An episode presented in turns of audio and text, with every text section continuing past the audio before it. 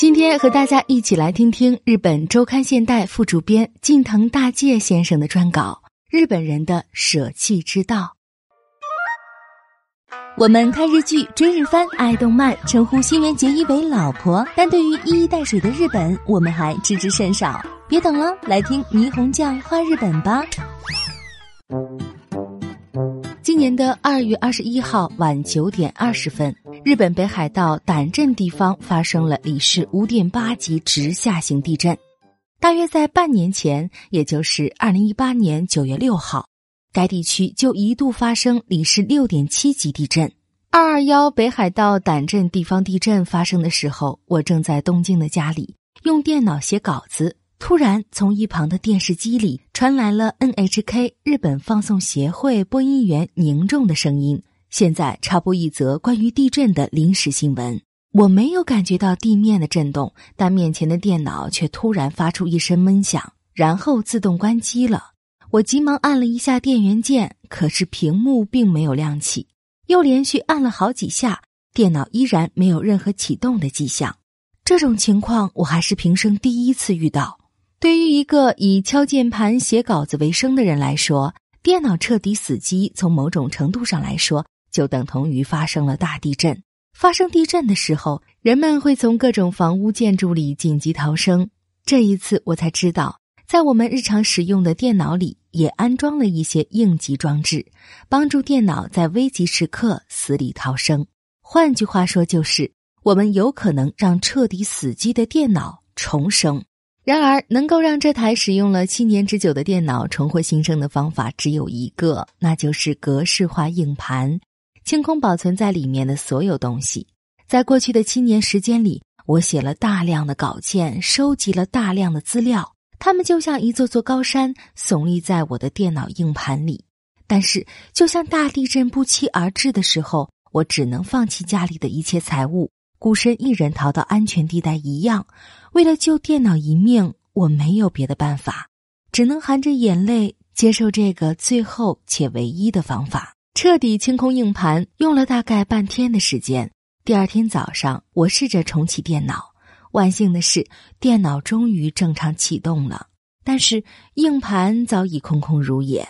在那一瞬间，一种不可思议的感觉涌上了心头。按理说，整整七年的心血付诸东流，我本来该感到心如刀绞，但实际上，我感觉到的却是如释重负。随后浮现在我脑海里的是中国的一句俗语：“旧的不去，新的不来。”文章可以再写，资料可以再收集。卸下背了七年的重负，我感觉自己好像长出了翅膀。轻盈的飞上蓝天。通过这件事，我第一次体会到了舍弃带来的喜悦。在此之前，我一直狭隘的认为，只有拥有才能带给我们喜悦。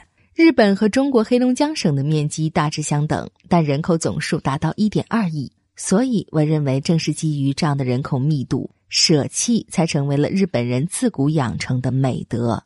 两周之前的某天中午，似乎印证了我的这个想法。我一个人在东京街头的一家小咖啡店里吃饭，我旁边的座位上坐着两位七十岁左右的妆容与气质俱佳的女士。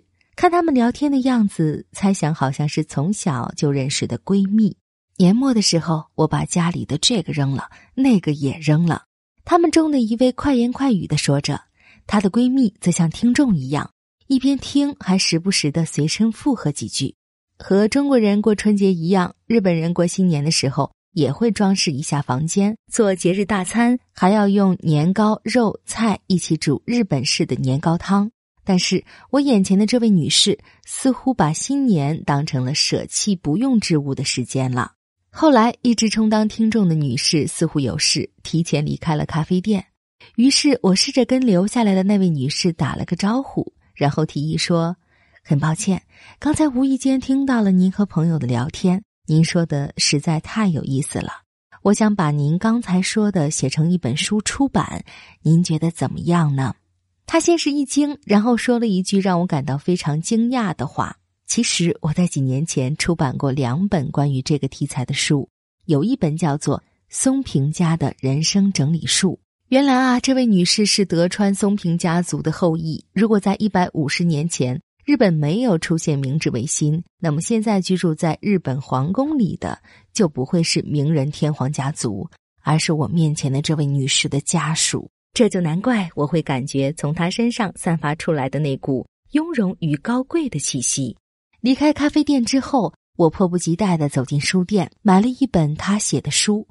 在日本，关于江户德川时代的文献数不胜数，但是。像松平家的人生整理术这样记录德川家族世代相传的家庭习惯的书籍，可谓凤毛麟角。更何况书籍的作者还是德川家族的后裔。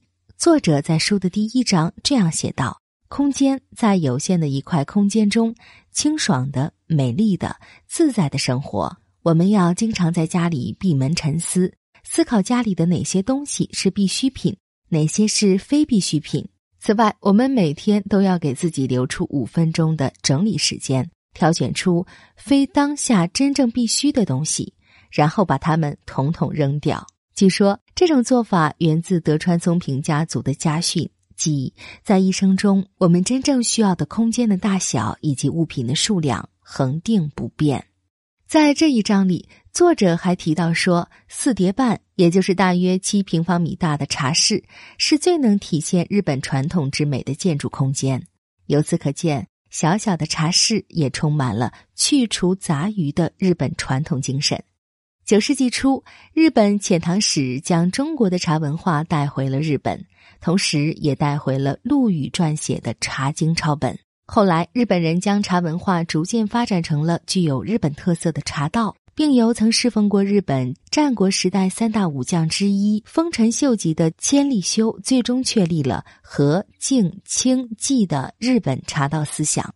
千利休后来因为与丰臣秀吉失和，被敕令切腹自杀。日本人把他奉为茶圣。年轻的时候，我也学习过茶道。依我的浅见。日本茶道的精粹之处在于如何将茶叶冲泡出至极的味道，以及如何将泡茶的动作做得既质朴又充满美感。所以，作为日本文化代表之一的茶道，可谓是在最大程度上排除了无用之物，完美诠释了至简至佳的真谛。再把视线转向美国，今年一月，网飞公司推出的真人秀《马里会的整理秘诀》。在美国引起极大的社会反响。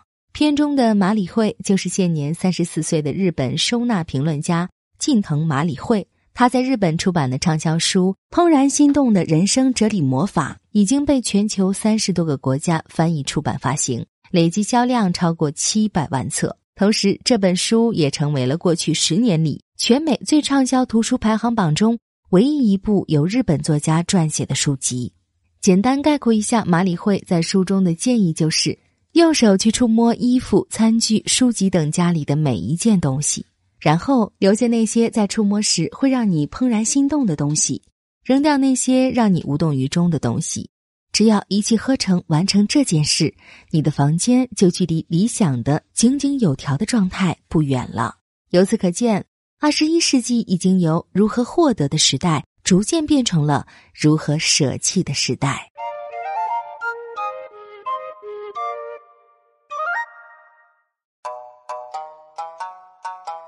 更多信息，请看日本网三 w 点 nippon 点 com。